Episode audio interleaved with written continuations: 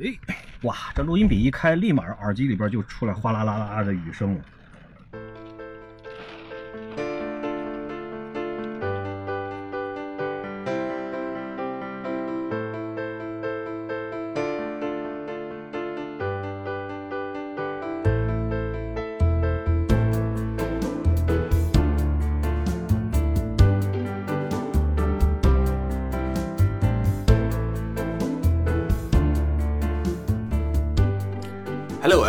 This is Fancy Radio. I am your old friend Sex Joy. 太可怕了！不要老抄袭我。啊，该我了。呃哈喽，大家好，我是你们的老朋友，来自生命基金会的大魂舅。大家好，我是霍宇。呃，来自生命基金会的大魂舅，现在信号特别不好。我现在所处的这个环境是一个冷冷的冰雨往麦克风上胡乱的拍，所以真的是会有很大的这个背景的雨声。嗯，大家如果在临睡前听我们这期节目的话，会特别合适，因为比较有助于催眠。我以为你的信号被地球防卫队给拦截了。我们今天要聊一个跟生命相关的电影，其实这个电影已经它的放映已经接近尾声了啊，这是《毒液》。嗯，为什么隔了这么久才聊这个《毒液》呢？是因为我们主要想错峰聊天儿。不不，这个是有理由的，因为之前我想过这个事情，就是《毒液》这个片子啊，其实不仅我一个人，你看豆瓣上有一些个影评也在说，就是它属于一种什么样的片子，就是你看完了以后，你需要需要冷静一段时期，然后再回回过头来来思考它，你会觉得嗯，好像还是比较有感觉的。以上的话是我胡乱说的，其实是我们懒，拖延症又犯了。那你觉得你真实的想法是怎么样的？你觉得这片子怎么样的？好看不好看？呃，我觉得说句老实话，真的是这样的，不开玩笑。就是第一遍看了以后呢，觉得确实比不上，就是比如说呃复联大片儿那种级别的体量。呃，但是呢，它又不是那种小品级的，确实比较另类一些，因为它是个特别典型的一个反英雄。所以你这个思路呢，如果说是你要是揣着一个，就好像是平时看复联的其他电影的那种。那种就是说，一个英雄是怎么样子从平常人，然后一步一步成长起来的，可能会让你失望。但如果说你把预期值呢调的低一些，然后你会觉得，哎，这个片子还真是有一点另类的那种感觉，还是不错的，而且他还做的还是比较细致的。呃，不过我跟你的感觉好像正好相反。嗯，这个片子我是看了两遍，第一遍看的时候，我觉得我操，太好看了，惊艳到了。然后等第二遍再看的时候，好像就感觉，嗯，好像确实它的剧情也不完整呀，好多逻辑上边很混乱。确实有这种硬伤，再看了一遍的时候就感觉，哎，这个第一次带来的那种惊喜会被这些槽点给刷掉好多。啊，那好，那我们待会儿可以展开来谈一谈。对对对，毒液其实他在片头的时候也说了，就是他是和漫威是联合出品，也就是说，他是漫威的创造出来的这个形象之一。但是目前来说，它的版权并不属于漫威，它是属于索尼哥伦比亚，还是索尼的？对。就是实际上，它和蜘蛛侠现在是一家，都是属于索尼索尼哥伦比亚的。先说一点，就是我不知道听众朋友们有多少看过这个老版的那个蜘蛛侠一二三，在老版的蜘蛛侠第三部里面，其实就已经谈到了这个，就是当时不是有一个我们当时俗称管它叫做暗黑蜘蛛侠。对对对，那个其实就是毒液。对对，其实那个时候我还真不知道，就一直一直到这个毒液上映之前，我去翻毒液的底子的时候，我才知道啊，当年那个其实是毒液。但是那个时候就以为就是就是蜘蛛侠被一团黑乎乎的黏黏糊糊的东西感染了，然后就变成了暗黑蜘蛛侠。后来又怎么样怎么样？对对对，就是一直就没有把它独立的看成它是一个一个外星的一个生命体，会有它自己的一套，就是说是设定和背景故事这样的来感觉。因为当时这个蜘蛛侠三嘛，它毕竟这个主角还是蜘蛛侠，所以这个毒液呢也只是稍微稍微的谈了一点点它的这个背景身世什么的，都不是特别的明确。呃，另外我看网上一个说法啊，就是说这个《异星觉醒》其实是毒液的前传。哦，是这样的。因为《异星觉醒》里面他们确实也是在向外太空发射了一艘飞船，然后捕获了一个那样的生物。啊，这个我还是第一次听说。嗯，啊，是吗？因为那个《异星觉醒》里面那个飞船的名字叫就叫做 Life 啊，而且在毒液的那个很早期放出来的那个宣传海报上面，就在它的背景上就有这个坠毁的飞船叫 Life。哦。OK，但是《异星觉醒》里面的那个毒液的形状，就那个外星生物的形状，跟毒液里面这个好像又差别又很大，所以后来又改过了。嗯，一定是这样的。呃，有可能，我索尼官方好像没有给出这种确切的说法，但是很多网友在网上是这样这样评论，把他们两个联系到一起的。嗯，可能给后边给以后的这个发展，说不定是留了一个扣。嗯也有可能。所以如果这样说的话，那毒液跟我们奇妙电台还是有千丝万缕的联系的哈，因为我们电台的第一期节目就是贾 老板受惊，异星人觉醒，聊的就是异星觉醒这个电影。其实，在我们之前的那个蜘蛛侠那那一版呢，基本上可以看到，就是说是索尼哥伦比亚呢是有这个打算，就是希望能够把蜘蛛侠能够和漫威宇宙能够结合在一起，能够互动。在这个美队三里边，不是也有蜘蛛侠出现？接下来的话呢，很可能就会考虑，就是说，我相信索尼这边呢，肯定是希望能够把毒液也能够加进来。但是呢，这个事情呢，肯定还需要再进一步的再做很很多大量的工作，所以这就是为什么这一版的这个毒液呢，它不是那么的暴力加血腥，哎，它分级呢仍然是分到了在英国这边大概是 PG 十三，但是它没有分的更高到最高的那一级，有很多的镜头想往漫威的传统电影上靠，对对，有很多的镜头可能看上去不是那么过瘾。但是我估计这个应该也是索尼做出来的努力，就是尽量的把它的级呢降的低一点。这样的话，以后呢可以被这个漫威、迪士尼那边呢尽量的能够接受，然后会逐渐逐渐的把他们都融合在一起去，可能是有这样的一个打算。所以它这个评级比较宽，可能也是导致了很多外国网友不喜欢《毒液》这部电影的原因。对对，我觉得有很多的观众可能会觉得它看上去不是那么的过瘾。对对对，喜欢这个《毒液》漫画的可能都是那种像我这样喜欢。重口味的黄暴的这这 这一类人，有这个可能，可以稍微的讲一点当时漫威在创作这个毒液的时候的一些个背景的设定。虽然它可能和电影版肯定是有一定的区别的，但是肯定更多的是联系。在漫威当时的设定里边，这个毒液这个角色是怎么来的？当然，这方面我我觉得我不是专家，我觉得可能咱们 咱们团队里面恐怕也没有人敢称得上专家。所以，如果我们说的有不对或者不到的地方，反正每次一聊什么星战啊、漫威啊，就心里边总是惴惴不安的。对，但是你没有发现这是一个很好的一个事情吗？就是有很多听众都非常踊跃的会给我们留言，给我们补充或者指出来我们的哪一些个地方说的是不对的或者不够的。我觉得这个是一个特别好的一个事情，也让我们能够增长很多的知识和经验。毒液是一个特别典型的一个反英雄的形象，就是他不像漫威的其他的这一些个特别正统的英雄，大部分的英雄是为了正义，或者说维护正义，或者说是保卫地球等等这一些个而战。毒液呢是一个根本他到了地球上了以后，没有什么所谓的善恶是非观念的，他的第一要务是保住自己的生存，嗯，是这样的一个一个设定。然后呢，在最早的时候呢，设定就已经是有了现在的这种大部分的特征，就是它作为一个独立的一个生物体，它其实没什么能耐，就是一团黏黏糊糊的、黑乎乎的那那那种。这个据说这个灵感呢是当时漫威的一个编辑呢，他把一杯牛奶给不小心给放过期了，给忘到那儿了。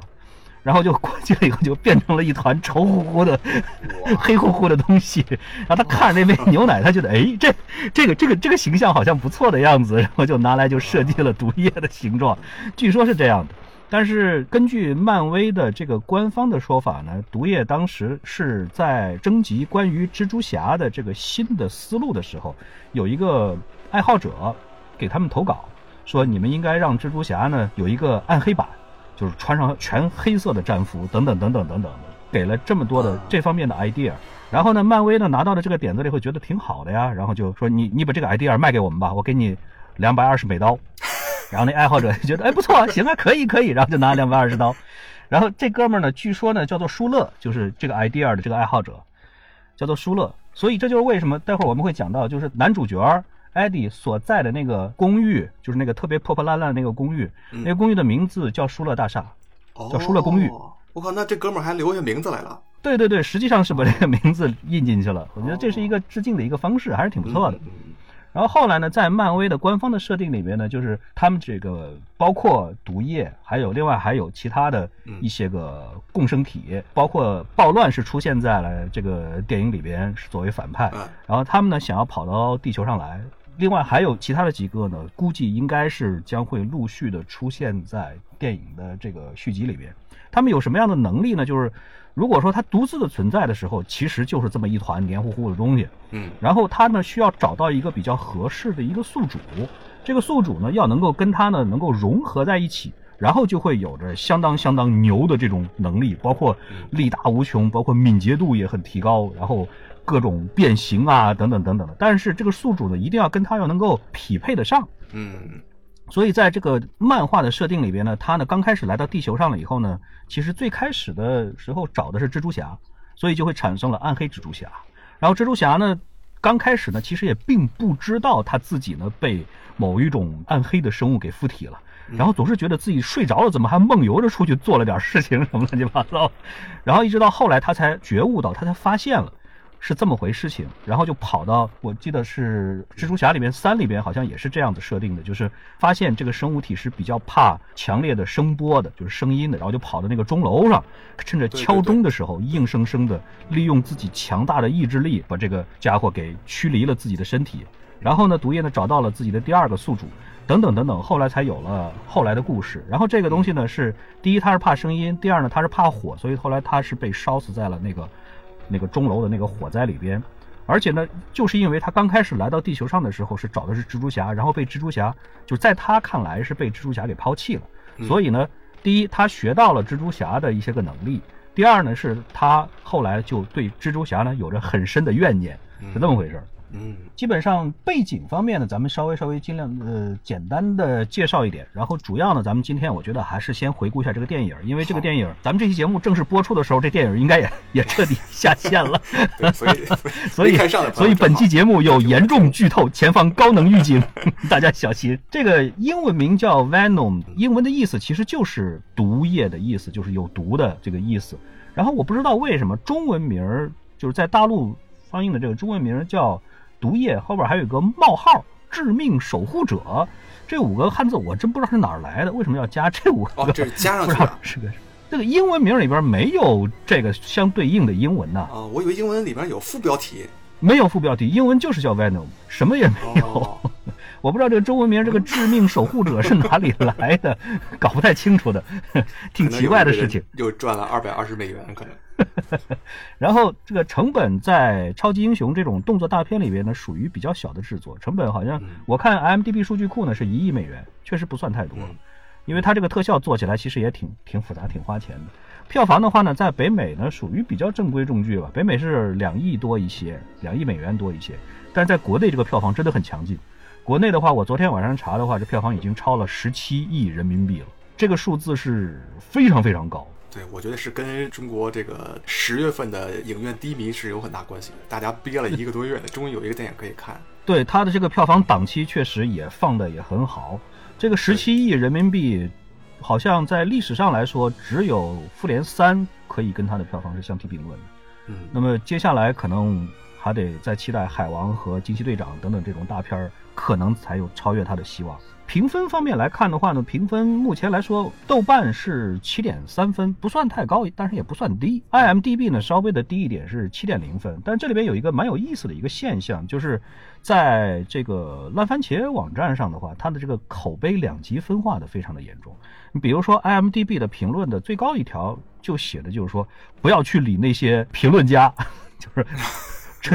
要忽视那些评论家，就是很有意思的，就是评论家呢对这个片子呢评价都不是特别高，就觉得这个片子呢叙叙事呢节奏也不是很快，而且呢叙事的风格方面也不是特别的好。但是观众的评论应该说还是相当不错的，这是个蛮有意思的一个现象，在评论家的眼中和这个在观众的这个眼中，他的这个评论差别是比较大的。嗯。这部片子应该来说比较有名的是演员，就是男主角了，汤姆哈迪。这个是应该说是中国 观众的老朋友。对，在中国内呢，比较亲切的叫他为汤老师。过去呢，也演过相当多的大片，而且是以这个戴着面具演来 出名的。是。经常演这个片子，动不动就只露个眼睛等等这种。最经典的就是蝙蝠侠。这部片子里边，应该说很多的人都是冲着他的这个颜值去的，就是我宁可我就花这么多钱，我就为了看汤老师从头到尾一直露脸，结果到了一半还不露了。其实要说起来的话呢，女主角应该说也是很有名的。女主角米歇尔·威廉姆斯呢，她是一个拿奖的质量还是很高的，呃，至少提名是相当多的。她在很早的时候就是演《断背山》里边的那个女配角，就是希斯莱杰那个角色的妻子。他凭着那个呢，同时拿到了奥斯卡和金球的最佳女配提名。在那个之后，就是说是和希斯莱杰在戏外啊，真正的和希斯莱杰结婚了。然后俩人呢，过了几年了以后，很可惜的又离婚了，这是后话。后来呢，又凭着《蓝色情人节》又拿到了奥斯卡和金球的双料的最佳女主提名。然后再后来呢，又凭着《海边的曼彻斯特》呢，又拿到了奥斯卡和金球的最佳女配提名。还有一个是那个《我与梦露的一周》，也是拿到了奥斯卡和金球的最佳女主提名。所以她拿奖的提名拿的是相当相当多的，很不错的。而这个片子第一次看的时候，让我觉得蛮惊讶的是，居然是腾讯影业投资的。对对对，在汤姆哈迪在用 QQ 聊天。所以。我第一次看到就是片头有这个腾讯影业的这个字样的时候，当时真的是心里面一紧，就害怕里边又出来一个中国女主角，然后在那儿打酱油，抱个大枪在那旁边迈大步那样走，但是实际上是可有可无的。幸好这个片子里面还没有出现特别特别不靠谱的这种角色，从大到小，我觉得每一个角色基本上都还是蛮到位的，也是都挺不可或缺的。总体上来说呢，这个片子我的感觉呢，就是说是你能看得出来，它跟其他的超级英雄电影比较近似一点，就是说都是希望能够尽量的加大这个情节里边所蕴含的这个信息量。但是呢，这个片子呢，相对来说呢，这个节奏不算，我觉得不算特别的快，不算特别的紧张，就是它在叙事上来说还是有一点点缓的这个意思。下面我们稍微的聊一下剧情吧。可以。就是刚开始的话呢，就是这个，开始哎，剧透剧透开始。刚开始的话呢，就是这个生命基金会，他们有一艘飞船呢，是从一个彗星上，然后带了四个寄生体或者叫共共生体回来。但是呢，在返航的时候呢，就其中有一个寄生体呢，从飞船上逃走了。逃走了以后呢，它呢附身到了这个一个女的救护员的身上。然后从那一段我们可以看得出来，就是它附身到了人体的身上了以后呢，可以帮助人体修复，就是有这种一定的这种修复的能力。包括比如说把他那个断的腿不是修复了，那个地方看着挺疼的，有一种当年看这个日本恐怖片催眠的感觉。他们当时呢是一共是从彗星上取了四个寄生体出来，然后逃了一个，剩下来三个呢后来呢被运到了这个生命基金会里边。然后呢另外一条线呢就是这个男主角艾迪，就是汤老师演的这个角色。这个角色呢是一个就是你可以管他是叫是一个网红。同时呢，他也是一个记者，就是说他呢会在一个公司里边呢，就是负责去四处去做很多的这种网络的这种网红的报道类的这种节目、直播呀、短视频啊这种东西。哎，拥有一批这个粉丝，名气呢还是不错的。然后呢，他呢那一天呢就是报道了很多很多的事情。其实你从那个地方就可以看到，他报道的事件里面就有这个当地的流浪汉失踪。嗯嗯嗯，这个事情，实际上这个事儿其实给后就是给后边打伏笔的。而且呢，他跟这个老板聊天的时候，你可以听得出来，就是他之前其实也曾经呃沦落过一段一段时间的。就是说起来的话，就是他当年在纽约的时候，实际上也是有过人生的比较比较 happy 的时候，也有过低谷。从整个的这个漫画的这个背景上来说呢，他当年在纽约的时候是发生了什么事儿呢？其实就是他调查一件案子的时候，他认为凶手是这人这人这人，后来呢是蜘蛛侠抓住了真正的凶手，发现他说的是不对的。哦，我感觉上应该是影射的是漫画里边的这一段故事，所以说是就是这个里边呢没有明体，就是说是跟他女朋友当时聊天的就说，之前你在纽约的时候不是被炒了？他说我没被炒，我是主动辞职的什么什么的，实际上应该是跟这一段应该是联联系在一起的。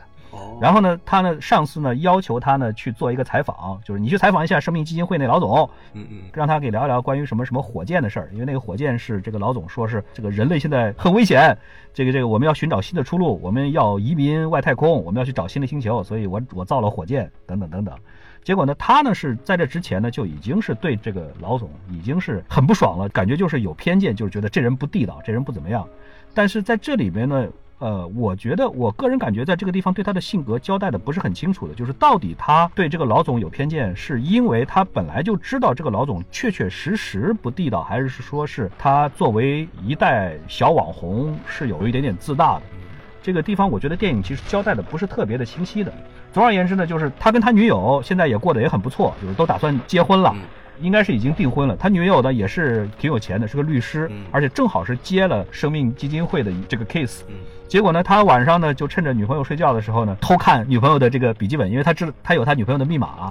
然后就偷看了那个邮件，就知道了这个生命基金会呢已经有了至少三起这个死亡的这个案例，而且把这个名字呢都搞到了手。那个地方不得不说一句，他们老外做这种布景真的做的特别特别的逼真。你就看他女朋友那个笔记本的那个，就是那个邮件的那个界面，就是一封封的那邮件都设置的特别特别的那种。真实的，非常非常好玩，就是往来的邮件，包括跟其他的人的往来，包括跟这个律师协会的等等等等往来的邮件，对对对，都是编造的，特别特别的煞有其事的这种。这块我想插一句，就是说到电影之外的这些情节啊，之前有一个很有名的电影叫做《克洛佛档案》，他后来又出了两个相关的电影，或者说三个相关的电影。他其实，在那个背后有更全面的这种，他甚至当时建了网站。然后有专门的一些公司，甚至生产的产品，他们还拍了假的新闻，就跟真的一样。在运作这个电影之前，就好多年就已经开始做这些背景的故事、背景的知识了，完全就构架了一个虚构的世界。那个基本上已经可以算是病毒营销级别了，呃，有点有点这意思。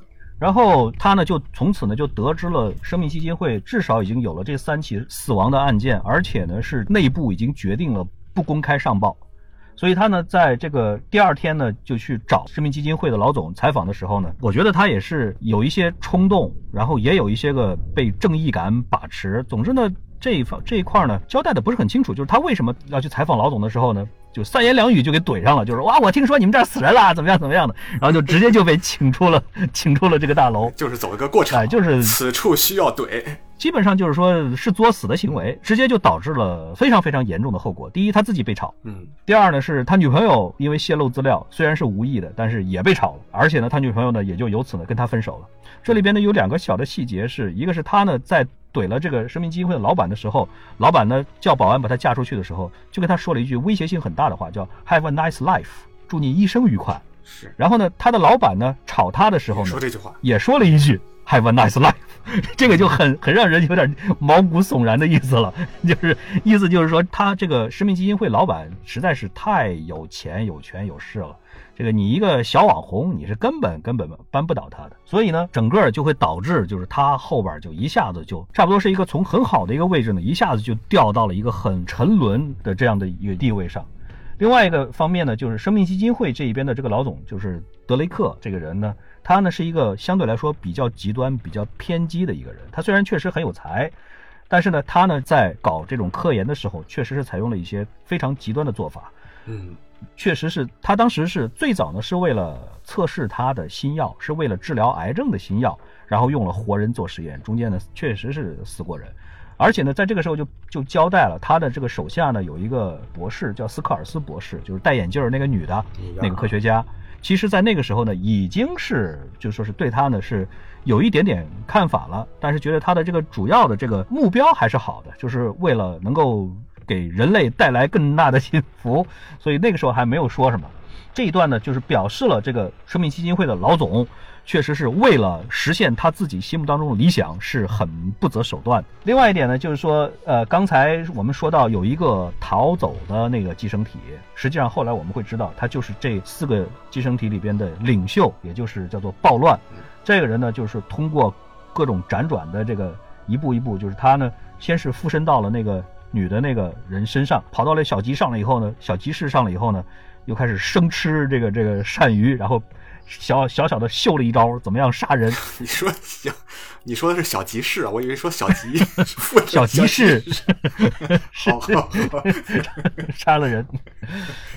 然后呢，又转移到了一个就是附身到了一个老太太的身上，后来呢，又跟着这个老太太又转移到了小女孩的身上，然后一路辗转。找到了这个基金会，这个呢是属于后话。总之呢，就是嗯，镜头一转，半年以后，这个时候呢，这个男主角艾迪呢已经是相当相当的沦落，反正跟女友分手了，也没什么钱，也没有公司敢雇他，就是一一直呢在找工作。然后呢，他就一直住在那个刚才我们讲到的那个舒勒大厦，那个那个那个，反正是挺挺嘈杂的，条件挺差的一个一个大厦里边。而且呢，他的对门那个还经常给他捣个乱，添个乱呐，什么乱七八糟的。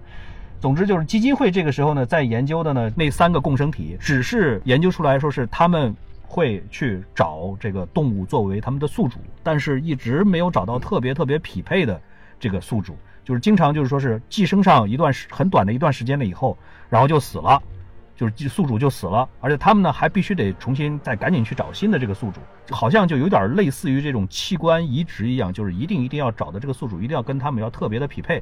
才行，否则的话呢就是移植不成功。然后老总呢很着急，就是要求说是要赶紧现在就给我开始人体实验。这个女博士呢，就这个戴眼镜这个女博士呢反对，就是咱不能这么快就进入到活人实验。然后就被这个老板威胁，就是你家俩孩子还好吧？没问题吧？等等等等。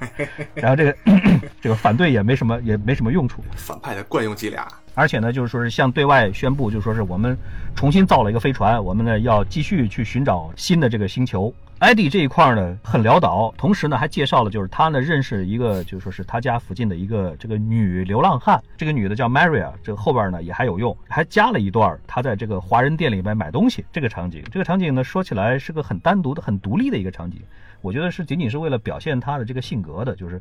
他在这个华人店里面，其实跟女老板也挺熟的。但是女女老板呢，很明显就是说是不是第一次，就是遇到这种打劫的，直接一上来就掏枪，然后就不得不乖乖的给人家交钱。这个时候呢，就是艾迪呢就只好是抠抠缩缩的躲在旁边，也不敢出头，也不敢帮忙，比较装孙子的这种。回到公寓了以后呢，四处找工作，但是仍然是没有什么眉目，然后被对门放的那种。爆棚的音乐吵的，但是也只能继续装孙子，等等等等，诸如此类。这时候生命基金会那那一块呢，就是找了这个流浪汉过来测试共生体附身，但是基本上就是附身了以后，基本上都是个死。但是老板呢，仍然是会觉得，就是说是用活人来测试呢，是很合理的，就是应该这么做。所以说是就是要求就是不断的测试，不断的继续的测试，找一些流浪汉，让他们签个什么什么知情协议，然后就继续拿去测试。然后这个记者呢，突然有一天呢，发现这个找不着这个流浪汉了，就是流浪汉失踪了，好好的，怎么报纸也不取了，这个这个人也不见了，然后就发现了这个女女科学家，就是这个女博士呢，在跟踪他，然后女博士呢就告诉他说是你上次说的那个生命基金会啊，确实是有问题的，他们真的在拿活人做实验，而且真的死人了。然后艾迪呢，第一反应是你赶紧走吧，我就当没听见啊，他们这个权势太大了，我压根都惹不起。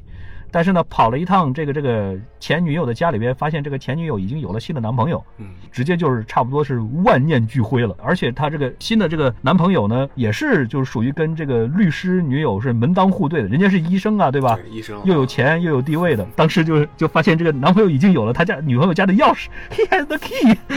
就是 整个这个心里面就非常非常的不爽，然后就横下一条心，就跟这个女博士打电话说：“你你你不是。”说那公司怎么着怎么着了吗？你跟我说说详细情况。然后就被这个女博士就带着，就偷偷的混进了公司里边。混进了去了以后呢，就是他自己在这里边公司里边看的时候，发现当时这个寄生体已经是死了一个了，就是那仨有一个是已经死了，然后另外还有两个是目前被寄生在两个人的身上，一个是一个黑人，是个男的，另外一个呢就是他之前认识的已经失踪了的那个流浪女。啊，流浪女，哎，他着急的时候呢，就是把那个关流浪女那个房间的玻璃给打碎了。就打碎了以后呢，这个流浪女一下子跳出来了以后，这个寄生体呢就附身到了她的身上。这个时候呢，我们才知道这个寄生体就是毒液。嗯。当然，那个时候警报也响了，然后就是一路的逃跑，然后同时呢，就小小的展现了一下他突然就具有了一些个特别特别牛的一些超能力，比如上蹿下跳，最后一个镜头直接就窜到了一个特别特别高的一棵树上，谁也不知道当时怎么上去的，那个地方拍的很有喜感。然后回到家了以后呢，他处在一种非常恍惚的一种状态里边，然后四处找吃的，但是实际上毒液是不喜欢吃熟食，吃了熟食就要吐。就是各种吐，吐的很难受，很难受，然后还吃垃圾啊，吃那个垃圾篓里边翻出来那个鸡腿儿。对他到底吃什么？我好像看完整部电影以后也没明白他到底最需要吃什么东西。他要吃活的，吃活的就行了。对他要吃活的，因为他实际上是需要的是肉质里边的一些个一些个成分，包括像人的这个大脑里边的一种一种物质，包括还有像肾上腺素等等等等这些个物质。所以在这个熟的里边，他看上去他好像想吃，但是吃了以后实际上他不喜欢，然后他就会吐掉。然后这哥们儿就昏睡了一会儿，然后同时呢，基金会那一边呢就发现有这个入侵者，而且呢带走了一个共生体。现在基金会那边呢就只剩下那一个暂时是活着的那一个，就是附身在黑人男的那个那个流浪汉上面的。然后艾迪这一边呢，就是说是醒来了以后呢，就赶紧去想办法去找他的就是前女友，那个就是你刚才说的，就是。出现了 QQ 的这个画面，而这个 QQ 的画面的设计，它不是不是我们常用的这个 这个这个手机 QQ 的这个画面，因为它我们常用的手机 QQ 的画面，在这个聊天这个界面里面呢，没有 QQ 这俩字儿的啊。对。但是在他手机上呢，在他用的那个索尼手机上呢，专门的专门的特别的写了 QQ 俩字儿，就是 Q，他写的是 QQ Chat 好像是，就是总之呢，就是跑去找了。他的这个前女友和现任男友在餐厅里边，他们俩正在餐厅里面，而且是蛮高档的餐厅里面打算吃饭，然后他就把餐厅大闹了一顿，啊，抓起来这个生牛排啃一口，把别人这桌子这个这个闹腾一顿，然后最后呢，他觉得特别热，然后就。自己把自己泡在了那个那个养这个生猛海鲜的那个水水缸里边，然后就觉得啊，好凉快，好凉快。那个地方的那个表情 真的是很贱很贱，而且还开始生啃龙虾。这片子确实挺贱的。然后就被前女友的这个新男友就抓到医院去做了 MRI。做 MRI 的时候就发现，只要一开这个 MRI 这个机器，他就受不了，整个人就跟要快死了一样，就开始可着劲儿的打摆子。这个实际上是因为什么？实际上是因为这个寄生体呢，是对这个某个特定的频率上面的这个声波是会有反应，就是受不了。实际上是四千到六千赫兹之间的这个声波，这个声波实际上在现实当中是一个特别特别常见的一个频段。我们正常人的说话其实都在这个频段上，哦，尤其是男男生比较低的男生都在这个频段上面。嗯，哦哦哦哦。然后他回到家了以后呢，又是一个小细节，就是又被对门的那个超重低音的重金属给吵了，吵了以后就冲过去砸门，又毒液就现了一下真真身，这就把对方给吓死了，吓坏了，因为他毒液确实也受不了这种声音，所以这个设定还是相当相当的合情合理。然后另外一方面呢，就是被那个暴乱附体的那个老太太，这个时候呢，已经是在机场重新的又附身到了这个小女孩的身上，然后一步一步的逼近生命基金会。生命基金会那一块呢，保安已经是发现了入侵者是跟这个女博士，就是这个眼镜女博士是有关系的。所以呢，老板呢就是说是审问了这个眼镜女了以后，就是相当于是一种诱骗的手段、欺骗的手段，说的是啊，你把它说出来，说出来以后，我以后不再这么做了。然后等到这个眼镜女的刚一说出来，说是是艾迪，一回头就把这个女这个女博士给干掉了。而且呢，是老板就开始命令手下一定一定要把这个艾迪要给我抓住。然后在艾迪家里边呢，就是派了好多好多的人来抓他。然后艾迪呢就是一路逃，后边呢好多人呢一路追。这个时候呢，整个是展示了很大的一段毒液的这个能力。以及这个电脑动画特效做的还是挺有意思的，比如说它的那种各种的这种变形，而且是非常敏捷的跑来跑去、窜来窜去，而且它还有一点点这种，就是说是因为它本身这个生物体又没有什么眼睛，又没有什么的，所以它实际上就是一种直接的一种感知的能力。它背后是什么样子，它自己也能感觉得到，对，还能稍微稍微的挡一下子弹。是这哥们儿还刚柔并济啊，能屈能伸啊，想软的时候软，想硬的时候硬。对对对，这个快速愈合等等这种呢，也就更别提了。而且最好玩的是什么？就是他把这个满屋子的人都给打翻了以后呢，这个毒液在他的 身体里面跟他说：“嗯，太好了，现在赶快去把他们的咬的脑袋都咬掉。” 然后艾迪问什么？然后毒液说：“你要把它分开呀，对不对？你要把它分成一堆尸体和一堆脑袋，要放好。”这块好解。这个地方实在是太有意思了，然后就各种逃，各种各种逃。然后老板呢，这个时候呢，在这个生命基金会内部呢，已经是通过在线视频吧，已经看到了。然后他知道艾迪已经是被这个毒液附身了，而且艾迪是一个特别特别合适的一个宿主，所以就要求手下你必须拼尽全力，也必须要给我把这个这个人给我抓回来。然后就是各种各种逃，骑着摩托车啊，又又是秀了一番特效。最后呢，是差点被抓住的时候，第一次毒液在全片里面第一次是。彻底的现身，然后就是一个特别高、特别壮的一个，初看上去非常的恐怖可怕，那张长满了獠牙的那个大嘴。但是你要仔细看的话，还觉得他有点萌。这个设计的确实是不容易，反正是挺不容易的。但是在整个的这一片的这个追车特效戏里边呢，你也能够感觉得到，就是毒液的这个设定，其实它并不是完完全全的刀枪不入。它在有的时候呢，它还是需要，比如说它伸出来。两个爪子，然后把这个旁边这个车门拆下来，来挡子弹，等等这种，所以说是他是能不受伤，他还是尽量的不受伤。总之就是说是他的能力上来说，不是说是特别特别的神神通广大的这种。但是不论怎么样，就是最后还是逃掉了，而且是水遁，就是跳到这个水里面，然后特别特别快的游，就好像鱼雷一样，鱼雷一样的这种，滋滋滋就游走，然后在逃走了以后呢，就是跟这个艾迪呢，就是说是两个人呢展开了一段对话。艾迪问他说是怎么回事，然后毒液说是 You did not find us, we found you，就是说是我们主动的找上你的。也就是说，那个彗星上面我们这四个共生体实际上是有意的被你们抓住的，来到地球上的。就是说，我们呢是要上火箭，然后去把我们的同类全都招到地球上来。我们那边呢人多了，然后整个是要来侵占地球的。这里边有一些词儿确实说的是蛮有意思的，比如说。I am inside your head，什么？I know everything about you，然后最后得出一个结论：You are a loser。这里边他们两个人互相打嘴炮这个事情呢，我觉得在历史上可能也只有这个死士这种自言自语可以跟他们比肩。现在这种英雄越来越多了。对，就是比如说他还有星爵，对吧？还有这个也钢铁侠也可以算半个，等等等等，这这种都是都是嘴贱。另外的一个方面就是，小女孩这个时候呢，已经是坐飞机来到了旧金山，而且呢是找到了这个基金会。然后在基金会里边呢，这个附身上这个眼镜女的那个那个寄生体也死了。这个时候呢，就是在基金会的老板看来的话呢，目前呢就是艾迪呢确实是唯一的一个活着的寄生体，所以说是一定一定要抓活的。然后艾迪这个时候呢，又又秀了一场戏，就是跑想要跑去找他的这个就是前老板，他的前女友呢，在电话里边实际上是听到了，听到了以后也就赶过去。然后艾迪呢，就是跑到他那个老板楼底下的时候，又被保安就是又又给挡了一次，然后挡了一次，然后怎么办？然后就爬墙，直接爬墙爬上去了。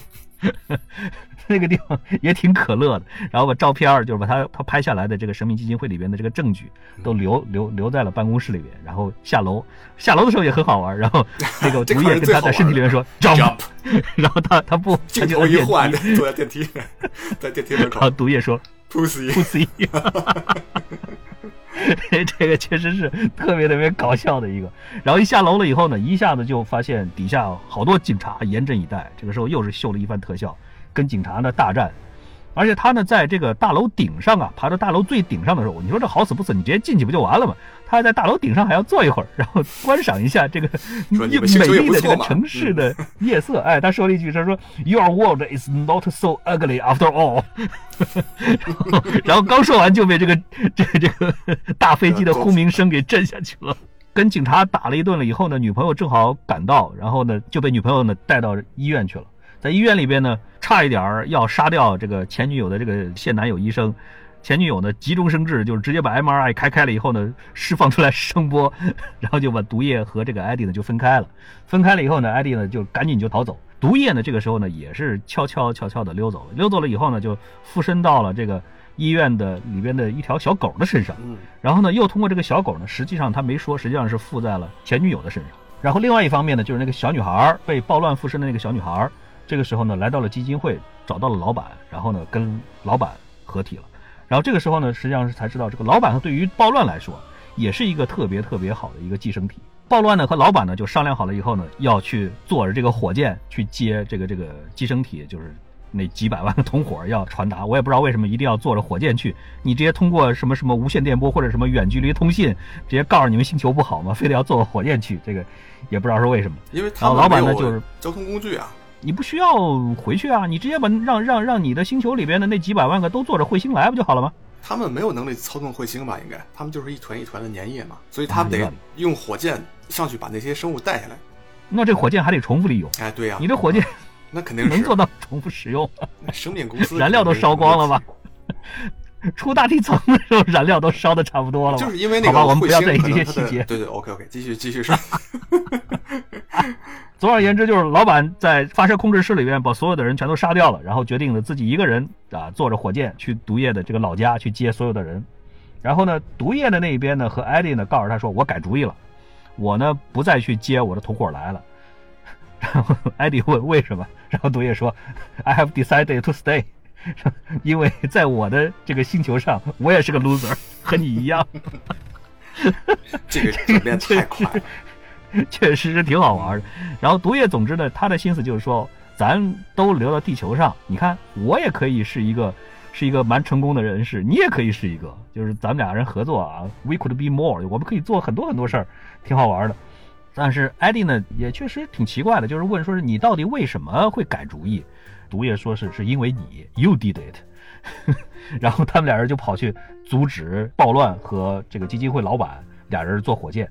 然后就展开了最后的这么一场大战。然后从这场大战上来看的话呢，确实这个暴乱的能力要比这个毒液要高出去很多很多。因为在这之前，这个艾迪也在问毒液，说我觉得你能力够强的，你能不能打得过暴乱？你胜算到底有多少？然后毒液说，四舍五入的话就没胜算。但是实际上，在这个最终的这个大战，你如果回过头来看一看的话，你觉得实在是没什么必要。说白了，就是为了秀一下电脑特效。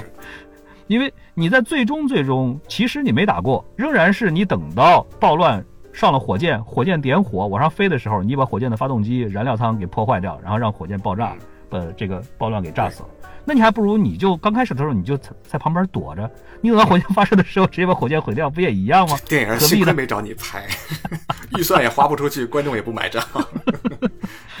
但是甭管怎么样，最后这一场大战呢，确实是拍的是蛮好看的。以前的超级英雄电影呢，很少有这么拍法，就是又展示了这个暴乱的这个能力，比如说他比毒液强大的，因为他你想他的这个力量确实比毒液就要强大很多。而且它呢会使用毒液不太会使用的，比如说那种尖刺，那种身上会出来很多的那种尖刺，而且会飞出去，而且它可以把毒液可以融合掉。嗯，那场戏还是挺好看的，就是两个人类和两个外星寄生物，他们纠缠在一起，那个很好看。对对对，那个纠缠那个镜头确实是拍的非常的漂亮。然后到最后把这个火箭打爆之前呢，毒液也是向暴乱也说了一句 “Have a nice life”，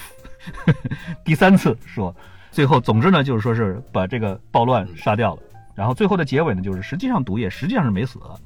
然后是藏在了艾迪的体内，但是对其他的人都没说，然后就是整个的故事结束。最后结束的时候呢，是有一个彩蛋的，就是他呢是去采访一个重刑犯，这个重刑犯呢精神也是属于神叨叨的，这个演员是非常非常有名的，而且是至少是我很喜欢的这个伍迪·哈里斯。我一看到他那个造型，我就当场我就乐出来了。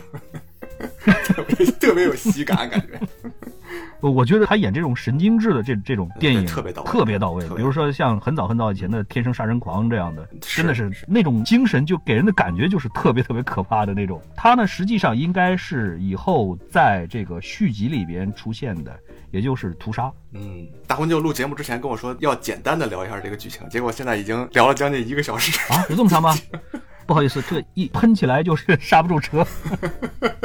我比较好奇的是，你像你们这种人，看完电影以后怎么能记得这么清楚？包括里边这些具体的情节和台词都能背下来？哇，你以为我这二十多页笔记都是白写的吗？你在电影院跟那个放映员说暂停了吗？我 我是在放放映放映室里看的。你就是放映员。对我打观众们，请等一下啊！我把我记一下这个段。在最后的结尾的地方呢，这个斯坦李老爷子呢又出来客串了一把，然后演了一个路人，而且演了一个这个老爷子呢，在这里方演的这个路人呢，实际上是知道艾迪和前女友之间的关系的，就稍微稍微的知道一点，你可以这么理解的。是，然后正好在看这个电影的时候，是斯坦李老爷子离开我们而去，所以看这个。看到他这个银幕形象的时候，心里边还是挺感慨的。挺是的，我也是比较伤感。嗯，但是据说他还留下来了有好几部电影的客串，意思就是说是我们接下来的这三四部电影里面，应该还能够看得到他客串的出场。这也算是另外一种形式的对老爷子的致敬。是，嗯。然后在最后最后呢，又是呼应了一下刚开头在那个华人店里边打劫的那个场景，就是他又去了那个华人店里边。然后又遇上了那个劫匪打劫，然后这个时候呢，他当然也就很不客气的跳出来，然后这劫匪整个给吃掉了。然后 店主，我开始以一直以为他就是说说就不吃了，结果没想到最后真的要 真吃了，只不过是没有演整个这个吞下去的这个场景，配了一些个声音，咔哧咔哧的声音。然后这个华人店主就特别特别惊讶和害怕，然后他呢继续重复他那个词儿，就是我得了寄生虫。这个电影我觉得还是挺好看的，我觉得至少从节奏上很对我的胃口。我举一个简单的例子，就是它跟嗯，在这个电影之前上映不久的那个《铁血战士》相比啊，就是它那个开头的节奏和紧张感，通过一个飞船然后落在地上，到最后的就像漫画似的呈现了整个汤姆哈迪的他的职业生涯，简单干净，嗯，给的信息量足够。就相比《铁血战士》十几分钟絮絮叨叨说一个飞船怎么怎么降落，比那个要强的太多太多了。是的，我同意你的观点，这两个真的是不是一个怎么说呢？不是一个级别上边的。所以在第一次看到毒液的时候，这还真的还是很惊艳的。当然，你事后再分析，它可能确实存在好多这种，比如人物性格突然有一个转折性的变化，然后到毒液，它怎么一下就突然就变成不杀害人类了，要保护地球，就是。这些转变都很蹊跷。另外还有中间暴乱，他离开了我们视线六个月，那他这六个月的时间去了什么地方？他为什么辗转周折了这么久才能找到生命公司？为什么而且一找到生命公司的老板就能很完美的融合到一起？我觉得这些都是逻辑上的一些硬伤。我同意。呃，我反正感觉这个片子里边呢，就像你说的，它确实不是完美的。反正给我的感觉就是最后这场大战，虽然看着确实是视觉效果是很爽了，但是在我感觉上它真没有什么必要。就是你直接把这个飞船趁它发射了以后，你再跳出来把它摧毁。我举一个例子，就像当年看这个《绣春刀二》的时候，那个结尾。他们在那儿砍那个吊桥，我觉得是一真的是差不多的。就是你为什么不先过了桥，然后再把桥砍掉，就什么事都没有了？就是给我的感觉，就是看这个毒液的时候，我当时脑子里脑子里面冒出来的第一反应就是跟《绣春刀二》差不多的。我相信他们一定是按照好莱坞式的这种工业化的手法拍摄的时候，它一定有一个公式，比如说几分几秒的时候应该出现一个什么样的桥段，应该给人物制造一个什么样的麻烦。他就是在补充这个填满这个公式的时候呀，可能很多环节之间。的这个联系比较弱，他们这种公式化在这种类型片里边是一定要做的，必须要做的，而且会做的超级超级的精确。我过去看电影的时候，经常会到了一个新的一个转折或者新的一个情节的时候，我会看表啊。我以为你要又要暂停了。我觉得，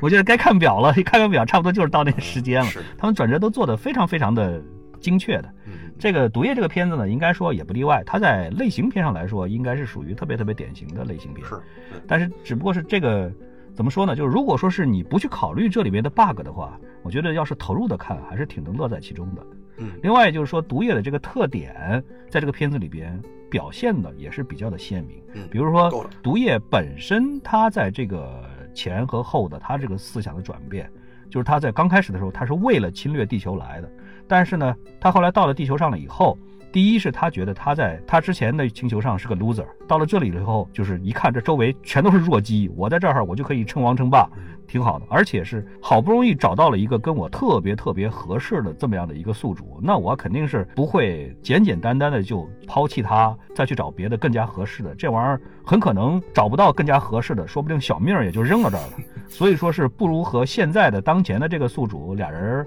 好说好话。咱们俩人一块儿同心合力的在这个地球上，不是你也过得很快乐，我也会很快乐。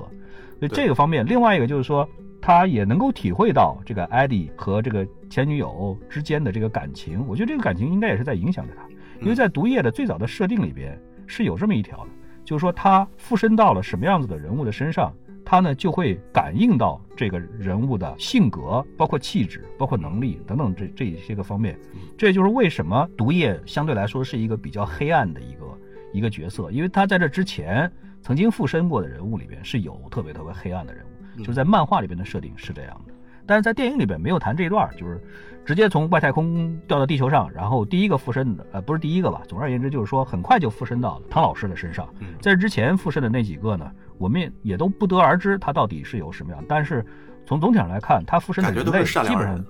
对对对，都不是说是特别特别坏的那种的角色。但是总而言之呢，就是说他应该是能够感知得到他附身的这个宿主的性格和思想。嗯这一方面呢，相对来说也会反过来影响毒液本身。毒液这个形象其实让我特别容易联想到地球上一个生物叫铁线虫，不知道你知不知道？就是你经常在夏天的时候会在那种山里边啊，你就在那水塘边上会发现水里边泡着那种死去的螳螂。嗯，但是螳螂是一般是不会在不会自己爬到水里边的。你一旦发现水里面有螳螂尸体，说明这个螳螂多半都有可能是被感染了铁线虫。铁线虫会操纵螳螂的意志。让它去往水边爬，一旦它爬到了水里面，这个铁线虫就会在水里面繁殖它的后代。对，包括像一些个这种寄生虫，甚至包括一些个类型的真菌啊，狂犬病啊，哎，都会去操作他们的宿主，然后让这个动物能够做出来一些个异于平常的这样的一些个反应，或者说是行动行为。但是毒液呢，这个设定里边呢，有一点点不太一样，就是他希望他还是希望能够和宿主尽量的和平相处，对，或者说是共生这样的一个关系。我寄生到你身上了以后，对咱们俩都有好处，而不是说是我把你弄死，然后我再去找下一个。我如果说是找到了一个特别合适的一个宿主，我愿意跟你长长久久的过一辈子，这样的一个 一个一个关系。所以相对来说，他们之间呢比较希望能够互相的和平相处，互相的利用，因为他们可以尽量的相处的更好，都让双方能够过得更好。对，其实毒液就是一种益生菌。嗯，对对对，可以这么说。嗯，对宿主有好处的。行，那我们今天就胡乱扯了这些。嗯，OK，谢谢大家，拜拜，我们下次再见。好，拜拜，祝各位 have a nice life。I can't remember anything, can't tell